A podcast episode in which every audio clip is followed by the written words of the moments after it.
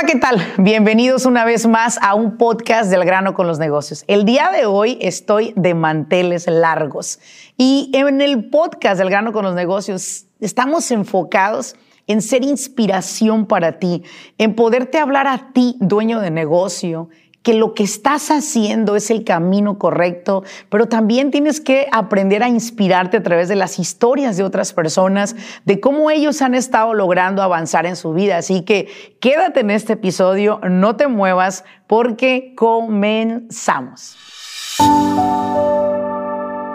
Bienvenidos al grano con los negocios. Yo soy Laurelena Martínez, coach empresarial. Este espacio es para aquellos dueños de negocio que están buscando la manera de acelerar sus propios resultados. Desean aprender cómo tomar decisiones asertivas y con ello crear una mentalidad que apoye el desarrollo de sus negocios en el mundo moderno. Sin más ni más, arranquemos con nuestro siguiente episodio.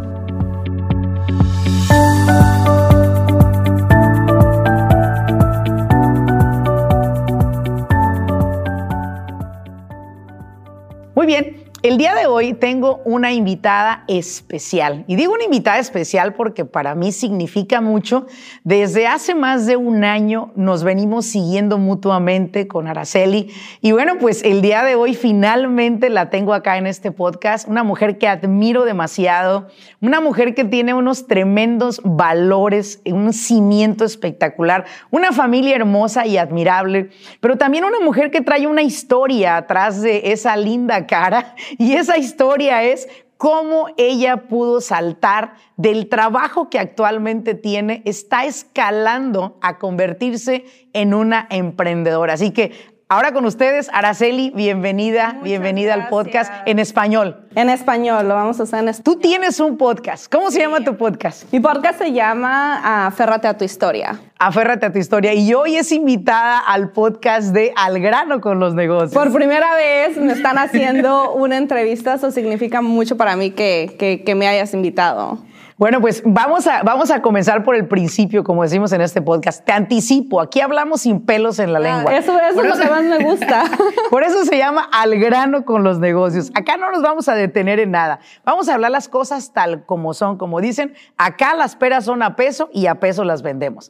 Y la primera pregunta que queremos, todos queremos saber es, ¿a qué te dedicas? ¿Quién es Araceli? Háblale a mi público quién es, porque estoy muy ansiosa de que te conozcan. Muchas, muchas gracias. Gracias por tenerme aquí de hecho, estaba reflexionando desde que me llamaste y ah, pues para mí es, es una bendición el, estar aquí, el estar compartiendo mi historia. Uh, yo soy una persona que, que, creo en Dios, que creo que las cosas suceden por alguna razón en el momento que suceden. Y hace unos años, desde hace unos años, eh, eh, tomé la decisión que cualquier oportunidad que viniera y se presentara ante mí, la iba a tomar.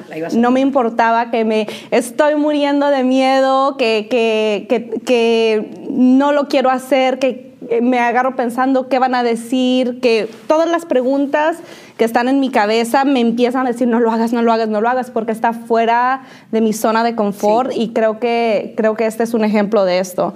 Así es que te agradezco muchísimo y yo en realidad espero que lo que tenga que compartir le ayude, si le ayuda a una persona, me doy por bien servida. Sí. Me doy por bien servida porque creo que estamos en un tiempo donde tenemos que ser vulnerables, donde tenemos que compartir las cosas como son y creo que es una de las cosas por las que conectamos porque sí, efectivamente nos gusta y, ah, bueno, a mí antes no me gustaba y ahorita no es de que lo, me guste mucho, pero siento que es necesario compartir exactamente qué es lo que estás pasando, qué es lo que está pasando en tu vida, dónde empezaste.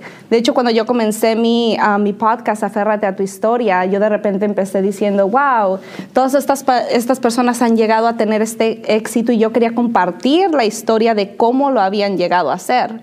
Para mí, yo ahorita estoy en una posición donde apenas empiezo mi carrera de emprendimiento, a pesar de tener mi carrera en la universidad, de, tener experiencia en, otros fields. las circunstancias de la vida me, llevaron a regresar a trabajar en, en el restaurante, que era donde yo había empezado cuando me moví a este país o sea, tú empezaste a trabajar en Javier desde que llegaste a este país. No, empecé a trabajar en otros restaurantes. Ok. En el momento... Pero el servicio al cliente es algo que lo traes dentro de ti, porque eres espectacular en lo que haces. Sí, gracias, gracias, gracias. Y qué increíble, ¿no? Que a veces Dios nos está tratando de dar a conocer los dones que tenemos. En, en, este caso es algo que yo he descubierto, que para mí es algo que me nace, que me llena, el ayudar a una persona siempre y cuando o simplemente si es trayéndoles algo extra, trayéndoles una salsa extra, trayéndoles algo extra en el restaurante, pero después cómo eso se traduce en tu vida diaria, cómo traduces esto que estás haciendo, a lo mejor en, un papel más pequeño, a lo mejor en una plataforma más pequeña, cómo vas a traducir eso y hacerlo de, de, una forma más grande. Entonces, esto, eso es algo que quiero compartir en realidad con todas las personas porque es importante saber que tú estás donde, donde estás por alguna razón. Por alguna razón. Y si estás ahí todavía es porque hay lecciones que todavía tienes que aprender. Y las lecciones que estás aprendiendo en este momento te están preparando, te están puliendo para la siguiente plataforma que tienes. Ahora dime, ¿dónde naciste? ¿En qué ciudad? Ay, ay, ay, aquí viene lo bueno. So, nací en México, nací en México, nací en un pueblo súper chiquitito. Siempre le digo a las personas, bueno, soy de Guadalajara, porque si les digo de dónde soy, no van a saber, porque gente que vive en México, gente que vive en Jalisco. No conoce. No saben ni siquiera que existe. ¿Cómo se llama el pueblo en Jalisco? Mi pueblo se llama Totatiche. Totatiche, ok, muy bien. Totatiche, Jalisco, está en el norte de Jalisco, colindando con Zacatecas. Zacatecas, ¿verdad? Sur de Zacatecas. No recuerdo ahorita, pero yo creo que ha de tener unos no sé, unos 1.500, a lo mejor 2.000. 1.499 porque ya se vino una para Estados Unidos, así que ya tiene uno menos y aparte toda la familia. Aparte, otra de las cosas, ¿a qué edad llegaste a este país? Llegué a los 18. 18 años. ¿Cómo llegas a este país, a los Estados Unidos? Número uno, sin planearlo. Ah, cuando yo estaba en México, pues en, en, mi pueblo y todo lo que viene, viene siendo el, el norte de Jalisco, sur de Zacatecas, y bueno, también muchos, muchos pueblos en México. Tus opciones cuando estás en México, siempre cuando estás yendo a la preparatoria, pues ahí estás en el pueblo. Al momento en que tú terminas, tus opciones son quedarte en el pueblo, Casarte. casarte, irte a la ciudad a estudiar una carrera. Son las ciudades son Guadalajara, Zacatecas, esas son tus opciones. O venirte a Estados Unidos. ¿Por qué? Por, por la relación que, que existe, por, por las, por las tendencias de migración que existe. yo, yo tenía familia viviendo aquí, so esas eran las opciones. a los 18 años. Sí. ¿Terminaste esa escuela allá? Terminé escuela en México. ¿Y te vienes a Estados Unidos? Sí. Llegaste acá y ¿qué comenzaste a hacer? Bueno, déjame decirte por qué vine acá. Vinimos porque mi mamá venía a visitar a una de sus hermanas, entonces veníamos como vacaciones de la familia. Yo había aplicado en este punto a la Universidad de Guadalajara, quería, quería ser doctora, no tenía ni idea, pero yo quería ser doctora porque se oía, se oía padre. Se oía padre, exactamente, exactamente, se oía padre, se oía prestigioso, eh, yo era muy buena estudiante y dije, ¿sabes qué? Voy a ser doctora cuando no tenía ni idea. Entonces, estando aquí en una conversación con mi papá, mi papá me empieza a preguntar, ¿qué vas a hacer si no quedas en listas? Y yo me sentí hasta ofendida porque yo le dije, papá, ¿cómo crees que no voy a creer, no voy a, que no voy a quedar en listas cuando toda la vida sido, había sido un excelente estudiante?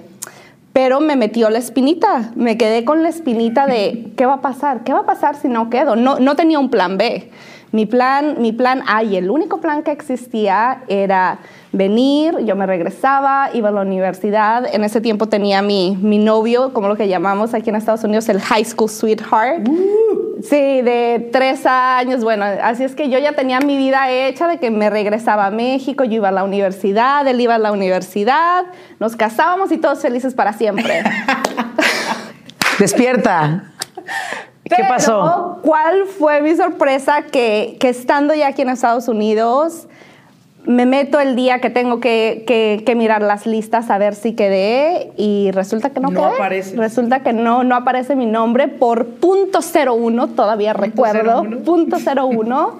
y ahí es donde dije, ok, ¿qué voy a hacer? ¿Y qué decisión tomaste? Me tomó varias semanas tomar la decisión porque en realidad no sabía qué hacer y llegué al punto donde dije, ¿sabes qué? Me voy a quedar, voy a quedarme unos seis meses hasta que se hagan las siguientes ah, inscripciones y después de eso regreso, hago el examen otra vez, lo paso y ya estuvo.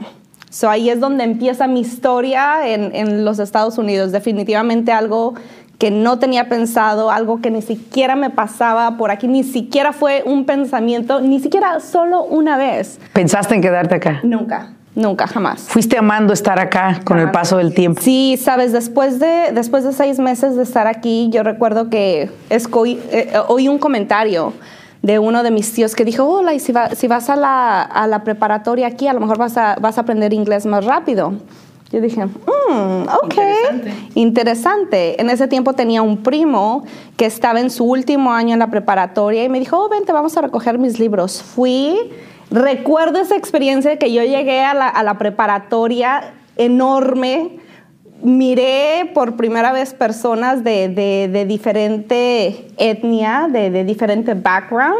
Miré personas ah, anglosajonas, miré afroamericanos, miré asiáticos, lo que nunca jamás había mirado y eso fue algo que me impactó mucho. Yo recuerdo que decía, wow, esto es, esto es como en las películas.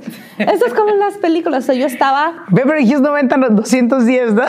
Yo, estaba impresionada. Yo estaba impresionada que mi mentalidad en ese momento tan pequeña como en un segundo se había expandido. Mm, volviste a reconectar con ese espacio, ese entorno de educación. Y creo que era algo que no podía soltar hasta la fecha. Sabrán más tarde de qué se trata, pero hasta la fecha ahora... Eh, entras a la escuela acá, aprendes inglés, entras a trabajar también, me comentas, y, algo que te gustó muchísimo a ti fue el servicio al cliente, el servicio al cliente, a través de la profesión de, es, dicen acá, es mesero, ¿verdad? Pero algo que yo he creído es que si una persona quiere desarrollar la capacidad de servicio al cliente, es muy importante saber servir a los demás. No podemos definitivamente. De hecho, yo una táctica que utilizo para saber si me interesa trabajar con un cliente de genera pues ya bastantes milloncitos de dólares, una de las cosas que yo pido es ir a comer con ellos y ver cómo tratan a las, a las meseras. Y sobre el trato, yo decido tanto contratar a una persona como poder también colaborar en sus empresas, porque me encuentro que empresas están en manos de patanes que no saben tratar a las personas, pero también me he encontrado que digo, wow, ahora entiendo por qué esta persona es millonario. Es un amor, es un sweetheart, es una persona que a todo mundo trata con gran respeto. Y creo que es ahí precisamente donde yo conozco a Araceli, en el, en el restaurante Javier's, donde actualmente tú todavía sigues operando ahí. Eh, lo haces con un amor, con una pasión. Pero a lo que vamos ahora es, vamos a hablar acerca de tu familia. ¿Cómo llegaste? Ya sabemos lo que haces acá. Pero ahora, a mí algo que me impactó y algo que te traigo acá a este podcast es la pregunta que me hice esta mañana mientras estaba en mi hiking a las seis de la mañana mi pregunta fue, ¿qué significa ser latino en los Estados Unidos? ¿Qué significa para nosotras que hemos tomado un papel de responsabilidad de nuestra familia? Para nosotras que nos hemos hecho responsable de nuestros hermanos, de educarlos, de guiarlos, de mentorear, de ser ese sostén de mamá de ser esa persona que a mamá le puede pegar en la espalda y decir, mamá, todo va a estar bien. O que mamá llega a nosotros y nos dice, no te preocupes, Laurelena Araceli, todo va a estar bien. Creo que ser latino en este país es algo muy bello, porque traemos nuestras raíces, traemos nuestras creencias. Eh, mucha gente critica el que el hispano tiene muchos miles de limitantes y creencias y todo. Mira, sí los trae es como el rosal, trae espinas, pero trae unas hermosas rosas también. Entonces, yo prefiero hablar en el podcast acerca de lo que sí hacemos bien, acerca de aquello que sí nosotros estamos viendo como una oportunidad. Y cuando yo te empiezo a seguir, veo número uno, que tienes un hermano con necesidades especiales. ¿Cómo se llama? César. César, ¿qué edad tiene César? 31. 31 años. ¿Cuál es esa necesidad especial que tiene César? Ah, mi hermano tiene una distrofia muscular. Distrofia muscular. ¿A qué edad la, adquirió? Empezamos a notar, yo creo como a los 8, 9 años, que había algo diferente con él. Mm. Empezamos a notar que, caminaba un poquito diferente, que de repente se caía con cualquier empujoncito y ahí fue donde, pues más que nada, mis, mis papás empezaron, a empezaron notar a notar que había algo, pero no, no sabían qué era. Igual no lo podían identificar. No, no, no, no. De hecho, tomó años para poder identificarlo y ahí empezaron vueltas a Guadalajara, de, ir en el camión, de, pagar a alguien para que manejara, para que mi madre pudiera llevar a mi hermano a los doctores para ver qué tenía, para poder ayudarlo. Y estoy hablando de vueltas de cuatro horas de camino, que bueno, mi madre es, y siempre lo he dicho, es es mi héroe. Es una guerrera. es, es, es, una guerrera. Aparte, de una vez en el podcast lo voy a decir, e, es una persona que yo admiro mucho, la quiero mucho. No la conozco personalmente, pero hoy me, hoy me envió una comida de nopalitos y quiero decirle muchas gracias por los nopalitos, gracias. Y una de las cosas, por eso es la, la pregunta que te hago, ¿no? ¿En qué momento se dieron cuenta de que César tenía esta limitación? Porque creo yo que en el año que yo tengo siguiéndote a ti y nos estamos siguiendo mutuamente, he visto yo cómo César ha sido el maestro de la familia. César nos ha enseñado la paciencia, César nos ha enseñado a hacerse más serviciales de lo que ya somos, César nos ha enseñado que enseñar a otro como si fuese un bebé el día de hoy, porque lo veo como lo cargas, lo veo como lo traes.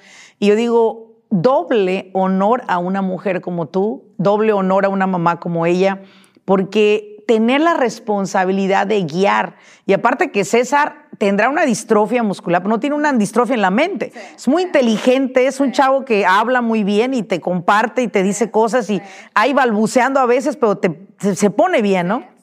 Entonces, ¿cómo nosotros como latinos somos, em, somos em, empleados? Eh, estamos en la búsqueda del mejoramiento, somos hermanos y cargamos con responsabilidades como esa, somos hijos y aparte apoyamos eh, financieramente a nuestros padres para poderlos tener en una mejor calidad de vida. Ser latino en los Estados Unidos es una verdadera bendición. No puedo decirlo de otra manera.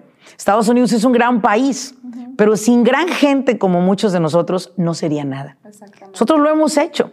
y, una de las cosas que te quiero preguntar es, ¿Qué significa ser hermana de personas que te están viendo? ¿Qué significa ser la mentora de ellos? ¿Qué significa para ti? Porque vamos a hablar del tema más importante de latino y es familia. Sí, sí. Híjole, mucha responsabilidad, especialmente siendo, siendo la mayor. Siento que a, lo mejor soy bias.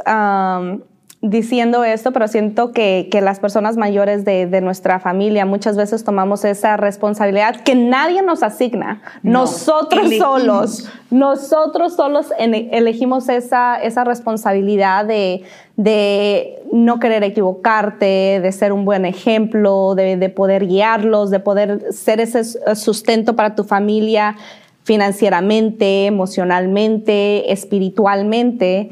Entonces, pues sí, ha sido, ha sido mucha responsabilidad. Una gran diferencia en la responsabilidad que tomé cuando, cuando vine a la responsabilidad que tengo ahora en el sentido de que obviamente los años, las experiencias, Dios y, y, todo lo que me ha pasado durante todo este tiempo me ha enseñado a conocerme más a mí misma y a saber qué es lo que yo necesito para que, siempre les digo a mis amigos, tus, tus vasitos tienen que estar llenos para que tú le puedas estar dando a tus hermanos, a tus amigos, a la abuelita, a tus papás, a todo mundo que quieres ayudar. Y, esa, ha sido una, esa ha sido una gran lección, una, gran, gran lección. Hay una cosa que yo siempre he dicho, Dios te eligió a ti. Sí. ¿Por qué no eligió a mi hermano eh, menor que yo? ¿Por qué no eligió a mi hermano mayor que yo? Bueno, porque Dios te eligió a ti. God choose you to make the difference. Y cuando Dios te elige para darte tal responsabilidad, es porque también te equipó con carácter, te equipó con habilidades, te equipó con una hambruna que todo el tiempo quieres más y avanzar. No sé si algún momento te ha dicho alguien de tu familia, oye, como que eres muy ambiciosa, ¿no? no sé si alguien te lo ha dicho, para mí me lo han dicho casi todos los días cuando personas me ven, oye, como que eres muy ambiciosa, como que piensas mucho en el dinero. Y yo sí como que, y como que tú siempre me pides cuando ocupas, ¿no? o sea, y como, que, y como que saben a quién acudir, entonces como, pues qué bueno que hago eso, ¿no? Pero entiendo mucho esa parte que pudiéramos lucir nosotros como ambiciosos en esta época porque queremos encargarnos de todos en la familia. Pero yo siempre he dicho, tenemos el equipo, estamos capacitados, estamos habilitados, tenemos todo para hacerlo. Y yo te quiero felicitar por esa parte porque, porque yo he visto cómo has estado ahí para tu familia. Y si hay algo en lo que yo me estoy enfocando actualmente, es en hablarle a todos esos jóvenes a todos esos jóvenes que Dios los eligió en su familia para hacer una diferencia. Aquel que ya tiene su licencia de real estate, aquel que ya tiene su licencia para vender seguros, aquella persona que ya puso su negocio, aquel joven hispano que ya emprendió su taller mecánico, aquel, aquel joven hispano que ya abrió su oficinita de algo para emprender un negocio, a ti te quiero hablar. Y te queremos hablar a ti porque nosotros nos damos cuenta que cuando tú eres el elegido, vas a enfrentar retos. Ya lo escuchamos de, Araceli. Ahora, ¿cómo lo sacas adelante? Bueno, siendo inspiración de otros. Es nuestra responsabilidad inspirar como tú lo has hecho. Todo este tiempo nos has inspirado, toda la pandemia no has parado. Has estado haciendo lives, has estado eh, compartiendo información con la gente, has estado educando a los demás, has estado dando un salto cuántico en tu carrera, que es de lo que vamos a hablar, porque creo que este podcast le vamos a, le vamos a poner un nombre muy eh, peculiar y es cómo de esta profesión Araceli está dando un salto cuántico a lo que es tu siguiente nivel. Háblanos de ese siguiente nivel. Porque estás, estás eh, ahorita en un nivel que Creo que a veces ni tú te la crees. Todos los días, todos los días me pregunto, ¿esto está realmente pasando? ¿Qué, qué está pasando? Pero vamos a, vamos a empezar de un principio, ¿no?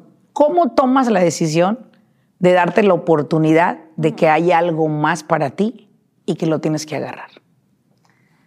Because that's your wake up call. Sí, sí, sí, sí. Uh, número uno, en el momento en que yo descubro, porque esto es algo como que a lo mejor no se ha entendido bien de lo que he compartido, en el momento que yo me vengo a Estados Unidos, me vengo yo sola. No es como que mi familia se viene conmigo, mis papás, mis hermanos, me vengo yo sola. Tuve la gran fortuna de que tenía familiares aquí, de que tenía primos, de que tenía tíos que, que me han ayudado bastante y he estado siempre agradecida con ellos pero pues realmente mis papás y mis hermanos se quedaron en México y yo siento que eso ha sido una de las de los retos más difíciles para mí. Después de 12 años, si no me equivoco, después de 12 años, 13 años que yo ya tengo en este país, de repente decidimos que mi familia se tiene que venir. Cuando ese había sido uno de mis sueños desde que yo decidí quedarme. Yo dije, Araceli, si, si yo me quedo aquí en este país, cuando estaba decidiendo, me quedo aquí, me regreso a estudiar a México, en el momento en que yo dije, si yo me quedo simplemente porque soy la mayor de la familia, existe la posibilidad de que algún día, de que algún día, no sé cuándo, me pueda traer a mi familia. Y era como que mi sueño de todos los años, era lo que yo le pedía a Dios todos los años, un año tras otro, tras otro, tras otro, tras otro. Y no voy a negarlo, llegó a un punto donde yo realmente había dicho, ¿sabes qué? Está bien si no sucede, porque habían sido muchos años y, siento que eso es algo que, mucha gente se puede, se puede relacionar, pues obviamente, porque sabemos cuáles, cuáles son las condiciones migratorias, cuáles son las leyes, cuáles son las cosas, cómo funciona el sistema y cuáles son las cosas por las que tenemos que pasar. En el momento en que después de 12, 13 años descubrimos, ok, mi familia se va a venir. O sea, es real. Hay una manera de hacerlo. Hay alguna manera, va a suceder, es real. En ese momento yo sentí en mi corazón, Dios me está dando a mi familia porque Él me va a poner un reto, Él me va a poner algo tan grande que si no tengo emocionalmente a mi familia ahí, a pesar de que lo que necesito es Dios, pero si no tengo a mi familia, no lo voy a poder hacer. ¿No te sentías complementada? No, no me sentía complementada. Entonces, desde ese momento, yo recuerdo, les decía a mis amigos, le digo, no sé qué es que va a suceder en mi vida, digo, pero yo sé que viene algo y viene algo grande, viene algo grande que ni siquiera puedo describir, ni siquiera me cabe en la cabeza de, de lo que puede ser y creo que estoy justo en ese momento. ¿Llega tu familia acá a Estados Unidos hace cuánto?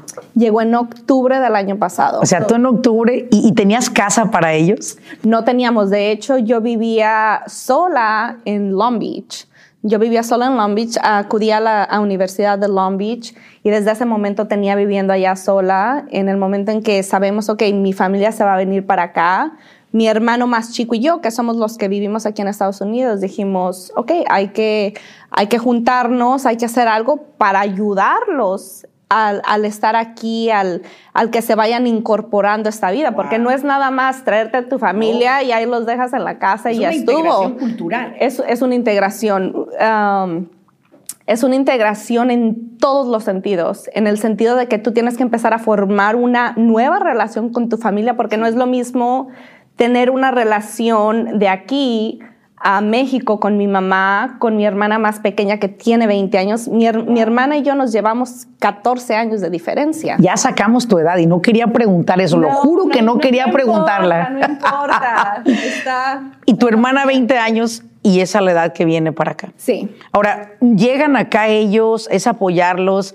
se reúnen a vivir todos en familia, adiós privacidad que había antes, ahora es la, la, locura en el hogar, ¿verdad? Yo te vi en una ocasión arreglando la casita para ellos, con tanto amor, pintando cada pedacito de madera y todo.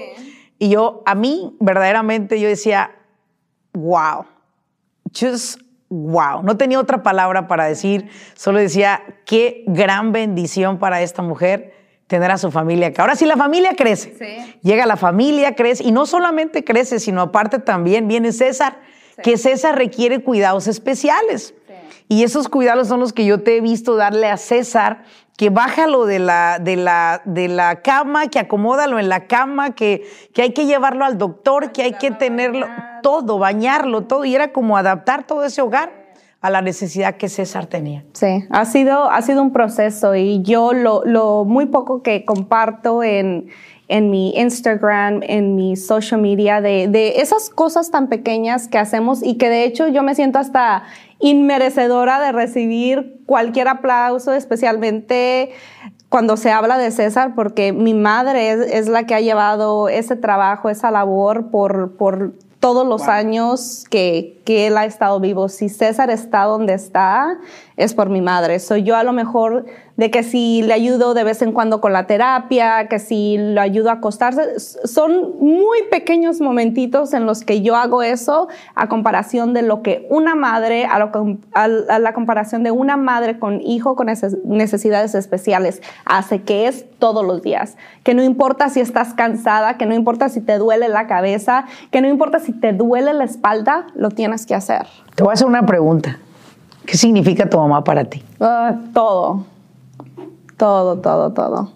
¿Quién es tu mentor? Mi madre. Tu madre. Sí. Tres cosas que tu madre te deja para toda la vida. Ay, híjole. Número uno, estar agradecida por todo. Creo que eso es lo principal que me ha enseñado y recuerdo cuando yo vine a este país, por alguna circunstancia, yo estaba muy mortificada por algo que me estaba pasando y mi mamá con su sabiduría me decía, dale gracias a Dios. Yo casi la quería, quería colgar. Yo, madre, ¿cómo, ¿cómo me pides que sea agradecida por esto que me está sucediendo cuando esto me está ocasionando todos los problemas que tengo? Y me tomó muchos años llegar a entender eso. Entenderlo. Muchos años. Pero la sabiduría de una madre es algo que ni con todos los libros que he leído, ni con todos los masterminds, ni que con la gente que me he rodeado, etcétera, etcétera, etcétera, he podido conseguir. No, no, no, no se puede igualar. No se puede igualar. Te creo, te lo creo. Ahora, ¿qué sería lo, lo segundo? Lo segundo, híjole, la perseverancia. Es perseverante. Sí y es muy perseverante. La perseverancia, cualquier cosa que se le pone enfrente, mi madre con una sonrisa en la cara. Ok, vamos, vamos a darle, vamos, vamos, vamos, a hacerlo sin, sin preguntar por qué, sin el sentirse, ¿por qué a mí me está pasando esto? ¿Por qué esto no? Simplemente te levantas, lo haces. Te levantas, lo haces. Se te viene otro obstáculo, te levantas y lo haces. Perseverancia. Y la número tres. Ay, el amor incondicional. Yeah. Ay, no. El amor incondicional. y te hice esta pregunta porque sé que muchos que nos siguen en nuestro podcast son primeras generaciones en este país. Y he admirado siempre mucho cómo aman a sus padres. He admirado tan inmensamente cómo aman a sus padres y eso me hace sentir muy orgullosa para trabajar con ellos, para ser su coach, para guiarlos, porque sé que los valores que traen son muy poderosos, muy fuertes. Los que los padres latinos, ¿qué significa ser latino en Estados Unidos? Valores significa estructura, significa amor, significa ser imparable, significa fe en Dios, fe en todo lo que haces. Y creo que con esa fe que tenemos en ese Dios supremo, todo se nos ha dado en un país con tantas limitantes, pero que nosotros no hemos tenido ninguna. Hemos sido imparables. Ahora, quiero que nos cuentes en este podcast qué es a lo que le estás tirando ahora, porque lo que esta mujer está cocinando es sumamente poderoso. Dime a dónde vas. What's your next level?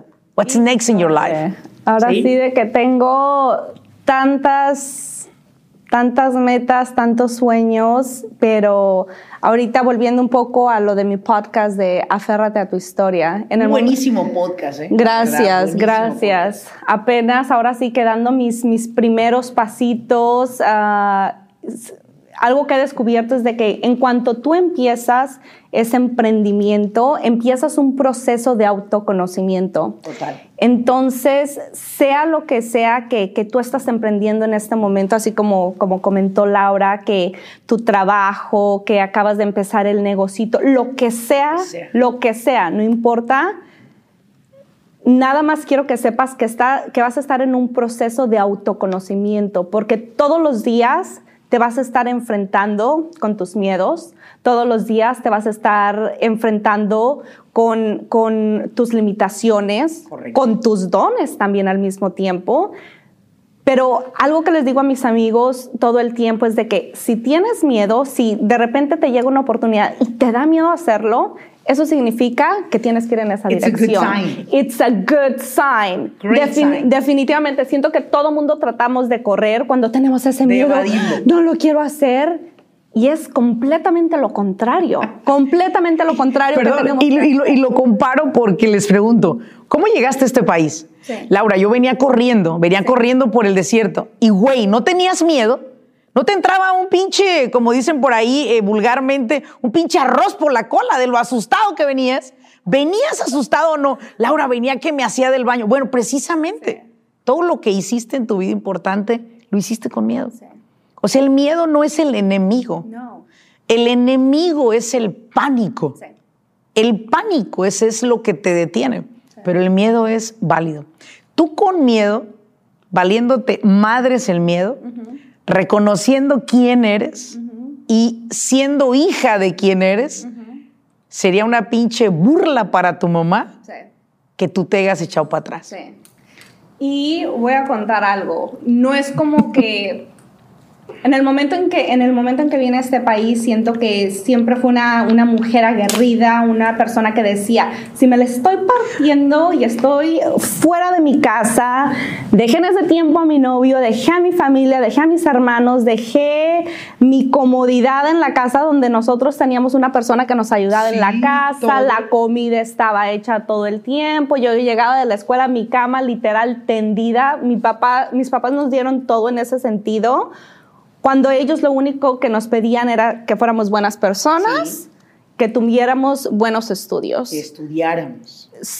en el momento en que yo estoy aquí y yo digo, ok, si estoy dejando todo eso, tengo que hacer algo que valga la pena, porque el sufrimiento que todos vivimos cuando vivimos, venimos a este país, especialmente dejar a nuestra familia, es honestamente algo que yo nunca había vivido y siento que es algo que a lo mejor personas que, que tuvieron la oportunidad de nacer aquí nunca van a entender. Y eso déjame decirte que es uno de tus superpoderes. Exacto. Simplemente lo tienes que empezar a ver como Así eso, es. lo tienes que empezar a ver como un superpoder en vez de verlo como algo que te está impidiendo hacer lo que estás designado para hacer en esta tierra. Es correcto, es correcto. Ahora, ¿cuál es la nueva profesión a la que estás iniciando? Porque eso estoy muy ansiosa en que me la cuentes. ¿eh? Sí. Porque, a ver, ¿cómo yo conozco a, a Araceli? Eh, por cierto, ese día nos trajiste un postre a la mesa, rico, gracias.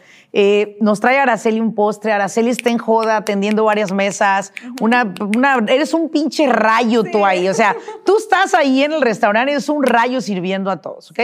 Entonces, ¿cómo de ahí empiezas a observar, ahora sí que con esa visión láser, esta oportunidad en la que hoy estás? Sí. ¿Hacia dónde vas profesionalmente? En este momento hay dos visiones y hay dos oportunidades muy grandes. En el área del podcast, en el área de, de, um, public speaking, de, uh, ¿cómo se diría? Conferencista. de, de conferencista, de hablar, ah, yo empecé a mirar mucho la necesidad de, de traducir información a personas tales como mi madre, como mi hermana, como mis primos que vivían en México, de todo lo que yo estaba aprendiendo Sí. y que estaba realmente ayudándome a cambiar mi vida. Y, y empecé a descubrir que no existía esa información, que no existía esa información en español. Entonces creo que ahí viene un, una, un deseo tan grande de ayudar a personas como yo, como mi madre, como mis hermanos, como cada trabajador que trabaja conmigo Exacto. en Javier's, que a lo mejor es, a este punto no han tenido la oportunidad de aprender inglés, de, de hacer otras cosas que yo he tenido oportunidad de hacerlos. Entonces, yo para mí mi deseo es, ¿qué tal que yo pueda empezar a darles esa información? ¿Qué tal que yo pueda empezar a traducir información que, que, que les ayude a descubrirse emocionalmente quiénes son? Exacto. Que les, que les ayude a, a curar esas heridas con las que vienen, que les ayuden a descubrir cuáles son sus dones que tienen para que así quieran ellos hacer algo, porque todos en esta vida fuimos puestos en esta tierra con algún don para dárselo a los demás. Es correcto. Y, yo creo que el mundo necesita de más personas. Se lo decía hace, hace poco a una persona que estuvo acá grabando en el estudio. Le decía, te felicito por lo que haces, porque creo que hoy en día necesitamos más personas como tú en el mundo que sean ese puente de comunicación entre la ignorancia y el conocimiento y poder llevar a más personas al decir, oh, wow, ese wow que, que lo recuerdo que lo, lo aprendí en un entrenamiento con Oprah Winfrey, que decía Oprah, cuando tú lleves a una persona a hacer un wow, ha despertado conciencia. Entonces, ese momento de hacer un wow en una persona, decir, oh, wow, no sabía esto, estaba en esta ignorancia, pero ahora lo conozco. Y hay una frase que yo, yo siempre repito constantemente, saber y no actuar es no saber. Deja de saber y actúa, cabrón, porque también te puedes engarrotar con tanto conocimiento y hay muchos gordos de conocimiento allá afuera. Pero creo que lo que tú estás haciendo es, empezaste por algo que los latinos empezamos, y es todo el cambio empieza por ti. Y el cambio empieza por ti y empiezas a provocar cambio en la gente que te rodea tu vida, tu familia cercana, tu madre, tu hermano, tu hermana, tus primos, tus tíos, etcétera. Y de ahí se va haciendo un efecto dominó en el que dicen, a ver, Araceli es diferente. Araceli está aprendiendo algo y nos lo está compartiendo, nos está bajando la información calientita en español, ¿verdad? Y de ahí es donde la persona empieza, "Mm, mm, tengo hambrita, tengo más, quiero más, quiero más. ¿Qué más hay, Araceli? Y ahí es donde tú te conviertes en una influencia, como la que hoy eres para muchísimas personas en el mundo, muchísimas personas en el mundo, empezando con los que vives empezando contigo, empezando a ser congruente entre lo que piensas, lo que hablas y quién tú eres. Y eso es lo que eres para mí. Eres una mujer congruente. Gracias. ¿Sí? Ahora, estás en la industria del public speaking y creo que sabes, vamos a armar un evento en español. A- a- De hecho, lo estamos, lo estamos ahorita nosotros preparando. Eh, de hecho, ayer tuve una reunión con mi equipo y vamos a preparar un evento eh, en cuanto pase esta madre que está pasando del COVID y todo esto. Vamos a armar un evento y queremos traer nuevas personas con tendencias diferentes. Tú estás en la lista, eso es una cosa que es real. Vas a estar de speaker en uno de nuestros eventos en español. Y esto es por decirte algo que quizás te va a motivar mucho, ¿verdad? Mucha gente está en la industria en inglés y me personas me han dicho, Laura, ¿por qué no haces eventos en español? Le digo, porque mi nicho es de 90 millones de personas, güey. O sea, más bien, vente para acá. Vente para acá porque acá tenemos 90 millones de personas en Estados Unidos que requieren de que nosotros seamos ese, ese, esa luz verde de decirle a la persona, hey, por acá, mira, déjame te explico cómo. Dame unos meses y entonces serás tu nueva versión. Tal cual. Entonces, ¿qué sigue para ti? Dile a nuestro público qué sigue para ti profesionalmente. Um, aparte del podcast, aparte del public speaking, aparte de crear contenido en español que, que, empodere, que inspire y más que nada que ayude a actuar y a tomar acción a las personas que como tú dijiste, creo que es lo más importante de todo. Lo es. El tomar, tomar la acción. Um, ahorita también se me ha dado una oportunidad eh, respecto a a servicios financieros. ahorita en los últimos meses he estado aprendiendo bastante sobre cómo funciona el dinero, sobre tipos de inversiones, cosas que las, en las que nunca había aprendido. Y volviendo a lo mismo de, de, querer ayudar, a lo mismo de la información, a lo mismo del contenido, de la forma en la que yo lo miro es prácticamente igual, que viene siendo ayudar a otra persona que no tiene esta información. En, en, en, este caso, el sentido de finanzas y traerla a las personas que no tienen esa información. Y más que nada sabiendo que esta información no solamente va a cambiar la vida de esa persona, pero va a cambiar la vida de la familia. Y cambiando la vida de la familia va a cambiar la vida de las generaciones que vienen para esa familia. Eso para mí es algo muy, muy importante. Muy importante. esa parte de finanzas es un tema que como hispanos es como que es hacer dinero, tener dinero. Pero hay una cosa que yo siempre he visto y es, hay quien tiene dinero, ¿sí? Y hay quien crea riqueza. Sí. Entonces, acá hay, un, hay, una, hay una como si es una disyuntiva que hay que descubrir y decir qué hay acá para crear riqueza. A ver, eh, Araceli, tengo dinero, pero ¿cómo creo riqueza? Eso es lo que te estás convirtiendo en una guía para personas que aprendan a tomar decisiones entre tener dinero y crear riqueza. Un asesor financiero, una persona que puede guiar a otro y decirle, hey, no importa que ganes 30 pesos, déjame, te digo cómo puedes vivir con tanto y cómo puedes invertir tanta cantidad. Que yo he creído que no se tiene que tener mucho dinero para invertir. Se tiene que invertir en lo poco para hacer mucho dinero. Eso es una realidad. Ahora, que estás como asesora, tres consejos que le puedes dar a nuestros escuchas de el dinero. Tres consejos. Pueden ser conversaciones limitantes, puede ser algo que ignoraban hasta ahorita del dinero, o puede ser una pequeña pauta de lo que ellos pueden hacer a través de tus servicios. Sí. Número uno, empezar a analizar cuál es tu creencia sobre el dinero. Mm, your beliefs. What do you believe about money? ¿Cuál, ¿Cuál es la historia que te has dicho? Típica. años. Típica. Ahí te va una, un ejemplo. Papá, ¿me das 100 pesos? Pues, ¿qué crees? Que yo cago dinero qué? y entonces lo relacionas con la miércoles, ¿no? papá me da 50 pesos, ¿qué crees que el dinero nace en los árboles? Ese es un. Ahí te ve el ejemplo.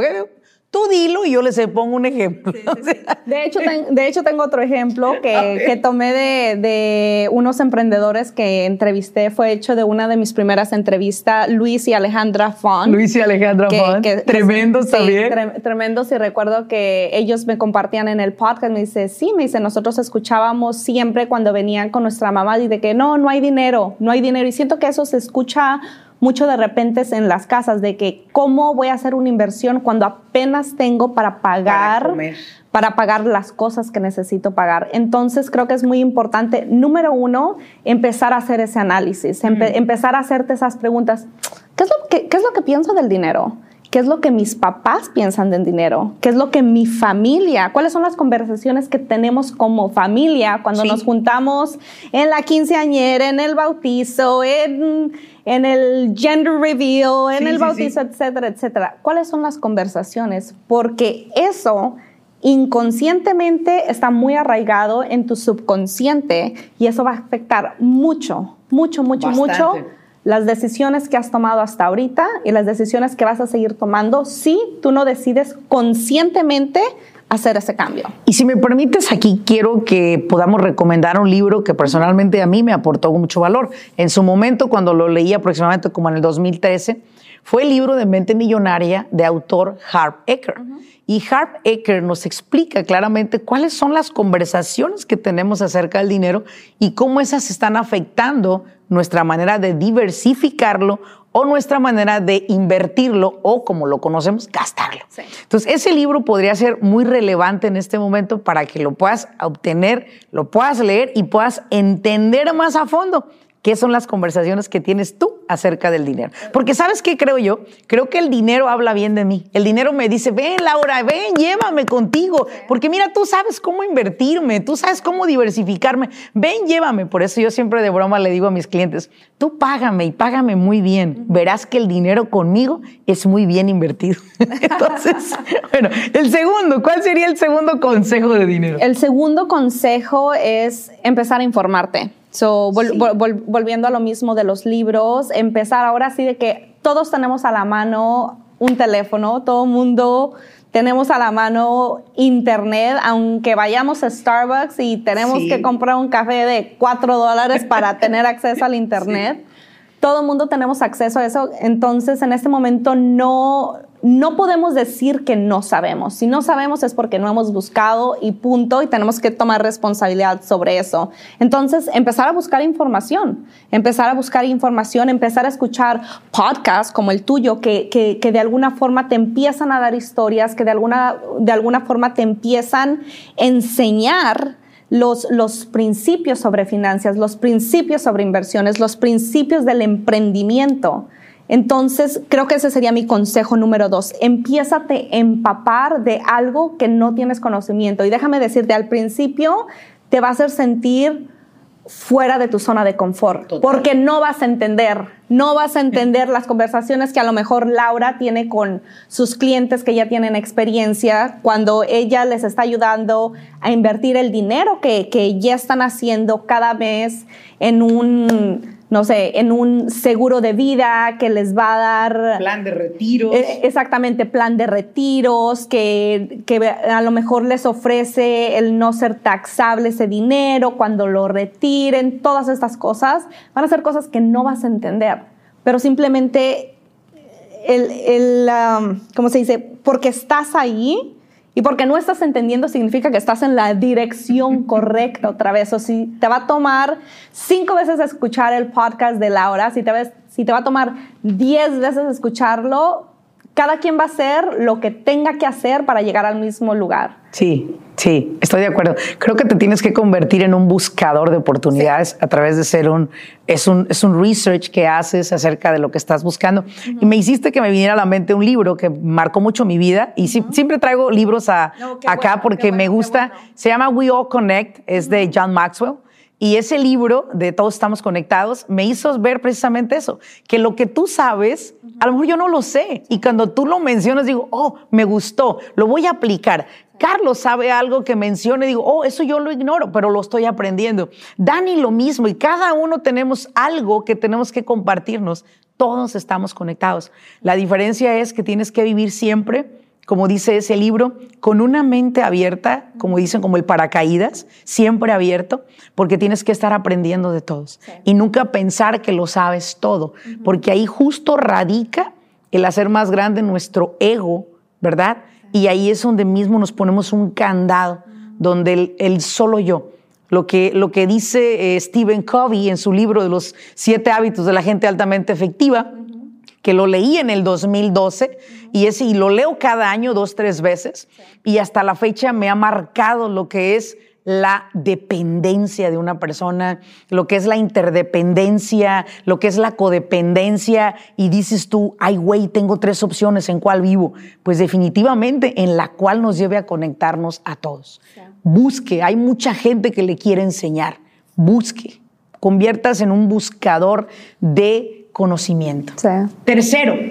Ok, el tercero sobre finanzas básicas es enseñarte a hacer tu presupuesto. Eh, el, el saber dónde va cada penny, cada dólar, cada centavo que tienes. No me importa si haces 10 mil dólares, 100 mil dólares al mes o, o mil dólares. O mil dólares al mes o 100 dólares al mes. No me importa cuál sea esa cantidad. Creo que es una, es una lección que dices, bueno, no tiene mucha ciencia, pero realmente si te pones a mm. pensar, cuando yo te pregunto, ok, ¿cuánto dinero gastas a la semana en, comida? ¿Cuánto dinero gastas en gasolina? ¿Cuánto dinero gastas en, la aseguranza, en el, pago del carro, etcétera, etcétera? Si tú no sabes cuál es esa cantidad literal con centavos, no sabes dónde está tu dinero. Y si no sabes dónde está tu dinero, si no sabes lo que tienes, ¿cómo vas a, cómo vas a saber invertir? No. Por ahí tienes que empezar. Por ahí tienes que empezar. Yo recuerdo, Cari, hace unos siete años más o menos, eh, se empezó a comprar unas libretas, ¿no? Y decía, en esta libreta vamos a poner todos nuestros gastos. Me acuerdo muy bien que una de sus mentoras de Cari en finanzas es Susie Orman. Sí, he escuchado hablar de Susie Orman. y Susie Orman tenía un libro de finanzas precisamente. Y cuando leímos el libro de finanzas de Susie Orman, empezamos a aplicar hace siete años esto. Y fue como, a ver, espérame, vamos a estructurar este dinerito, tanto entra, este es el gasto fijo, tanto nos queda, tanto vamos a invertir. Y yo me acuerdo que siempre le decía a Cari, tú saca las cuentas, a mí no me enseñes eso, a mí no me gusta eso, eh, tú sabes lo que tienes, yo nomás te doy el dinero, tú haz lo que quieres con él. Y poco a poco ella, como dulce que es, me fue involucrando, me fue involucrando, me fue involucrando y me dijo, mira, es que quiero que lo entiendas, siéntate, es que quiero que lo entiendas. Pero no, yo me rehusaba y creo yo que no solo soy yo, creo que es un patrón de los hispanos que tenemos acerca de que somos proveedores, Araceli. La gran mayoría de nosotros somos proveedores. Nosotros tiramos el dinero al banco y tú vieja gasta, o tú viejo gasta, o tú mi hijita encárgate, o tú sabes lo que haces. Pero una gran entrenadora me dijo una frase un día, Teresita Rivera me lo dice, si tú no sabes a dónde vas, ya llegaste. Entonces, si tú no sabes a dónde vas financieramente, pues no vas a llegar a ningún lado. Personas como tú guían a las personas desde lo más básico hasta lo más abstracto de decir cómo vas a invertir tu dinero. Y yo creo que en sí, como hispanos, ocupamos más abrirnos a escuchar personas como tú en esa educación financiera que hoy nos pueden dar y sobre todo dejar de pensar en querer tener dinero y comenzar a crear riqueza real. Yo veo de aquí a 20 años una gran comunidad de hispanos creando gran riqueza en este país. Araceli. O sea, yo te veo a ti en 20 años facturando 100 millones de dólares. Sí, claro. O sea, yo puedo ver a Carlos facturando 20 millones, puedo ver a cada persona facturar millones de dólares porque creo que todos tenemos la capacidad de hacerlo. La única diferencia es que no todos están abiertos a educarse. Y esa es nuestra labor, ardua, ardua, ardua, pero es nuestra labor. Araceli, ¿con qué quisiera cerrar este podcast? ¿Qué mensaje les quieres dar a los hispanos como tú, como yo, que vinimos a este país y que lo acabas de decir? Ese es un superpoder que tenemos extra a todos los que nacieron en este país y no han sabido aprovechar esta estadía en este mundo. A ustedes ve el mensaje. Híjole, ahora sí que quisiera otras tres horas para poder darles todos los consejos de, de todo lo que he aprendido en estos años, pero creo que si tuviera que escoger uno en este momento es el no jugar la víctima. El no hacerte la víctima de tus circunstancias, de, las razones por las que viniste, en el estado migratorio en el que estás, en el de que si de ti depende toda la familia, el de que, oh, pobre de mí, estoy trabajando de mesera, cuando tengo mi carrera, cuando tengo todas estas cosas. En el momento en el que tú estás jugando ese papel de víctima, todas tus oportunidades, todas esas puertas que tú puedes abrir simplemente por estar en este país, todas esas puertas están cerradas. ¿Por qué? Porque tú sola te estás minimizando, porque tú solo te estás haciendo pequeño, porque tú solo te estás poniendo la venda en los ojos y no estás queriendo ver las oportunidades que están frente de ti. Ahora sí que podemos hablar de libros, podemos hablar de podcasts, podemos hablar de cosas de inspiración, podemos hablar de finanzas, podemos hablar de, muchísimas cosas que pueden hacer. Pero cuando tú no tengas esa actitud de que las cosas pasan por algo, estoy en el lugar donde estoy por alguna razón y hay alguna lección que tengo que aprender, mis limitaciones respecto a mis circunstancias en las que estoy existen por algún momento.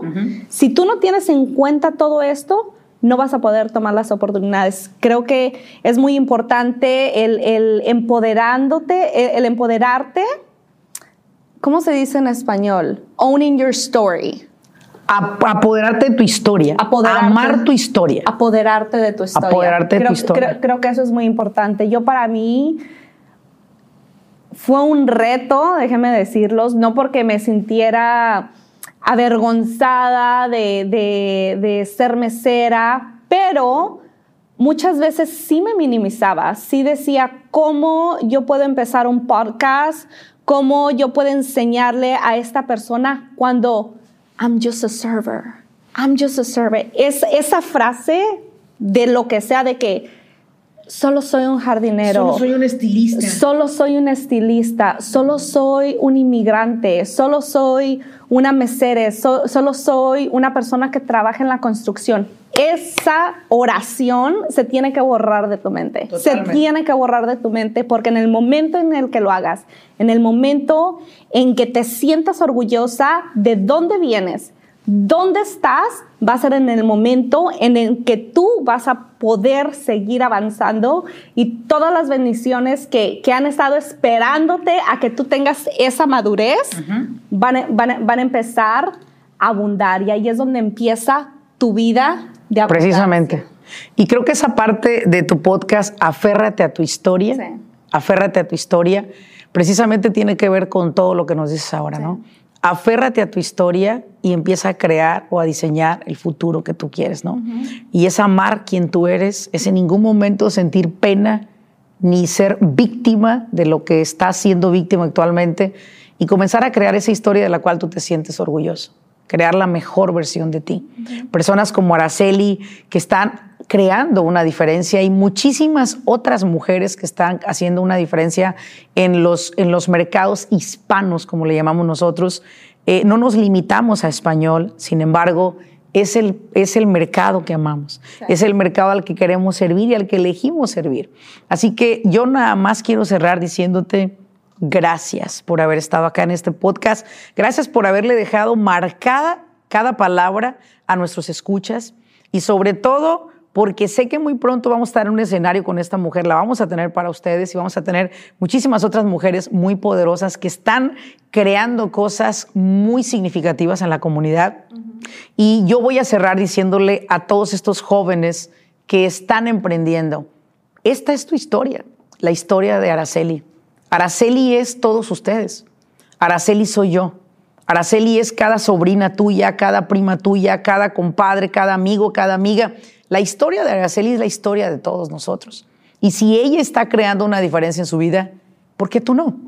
Comienza a hacerlo, comienza a sumarle a tu vida. Muchísimas gracias, Araceli. Muchísimas gracias, a todos los que nos escucharon.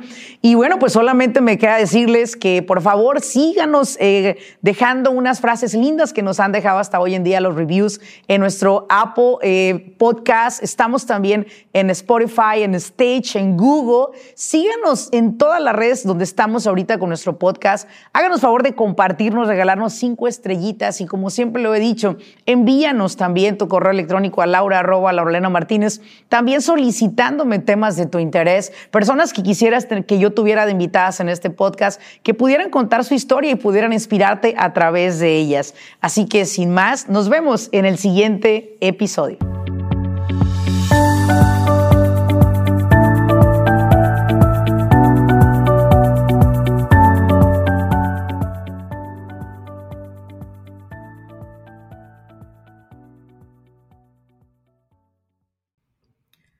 Business Coaching Academy es una plataforma en la cual hemos creado por más de 13 años, educando a dueños de negocio a nivel nacional en los Estados Unidos.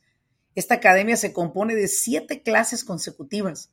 La finalidad de esta academia es no solamente informar a los dueños de negocio sobre las leyes de los Estados Unidos para beneficiar su negocio, sobre todo también para cómo se pueden perjudicar si no la siguen, sino lo que estamos buscando a través de esta academia es educarlo a usted. Muchas veces dueños de negocio inician siendo los responsables principales de ejecutar el trabajo, ofrecer el servicio y entregar ese producto finalizado. Sin embargo, llega un momento que su negocio necesita de alguien que pueda operar esta empresa. Sin embargo, muchas personas son muy expertos en el trabajo que hacen, pero las operaciones del negocio las están dejando de lado. Lo que estamos buscando a través de esta academia es enseñarle a usted las siete áreas de un negocio exitoso y sobre todo cómo usted pueda operarlas, cómo usted pueda organizar, trabajar dentro de su empresa, pero ya a un nivel más responsable en cuestión de las operaciones. La Academia de Business Coaching es completamente en español. Es un programa que durante tres horas cada semana, durante siete semanas, estamos aprendiendo en cada una de las clases tres nuevos temas por noche. La idea es que usted lo pueda implementar en su negocio y pueda ver la diferencia. Más de una vez estoy segura que se ha sentido frustrado porque usted no tiene los contratos adecuados para su negocio. Personas le quedan a deber. La gente no cumple con las promesas que le hacen. Estoy muy segura que ha tenido problemas con sus empleados. Quisiera saber cómo contratar personal de manera más efectiva y sobre todo llevándolo todo al margen de la ley. Quizás más de una vez no ha dormido pensando, ¿qué tal si el IRS me audita? Usted quiere saber cómo organizar ese departamento de contabilidad para evitar esas auditorías que pueden llegar a ser de alguna manera detenidas, pero que no se detienen. ¿Por qué? Porque no sabemos organizar ese departamento, que es uno de los departamentos más sensibles que tiene cada empresa. O quizás posiblemente usted le preocupa el hecho de que quiere escalar en el negocio, pero no sabe cómo registrarse, cómo sacar licencias para trabajar con gobierno. Todo eso y más a través de la Academia de Business Coaching Academy usted va a aprender. Esperamos que en la próxima academia usted pueda ser parte de ella, porque a usted yo lo estoy buscando.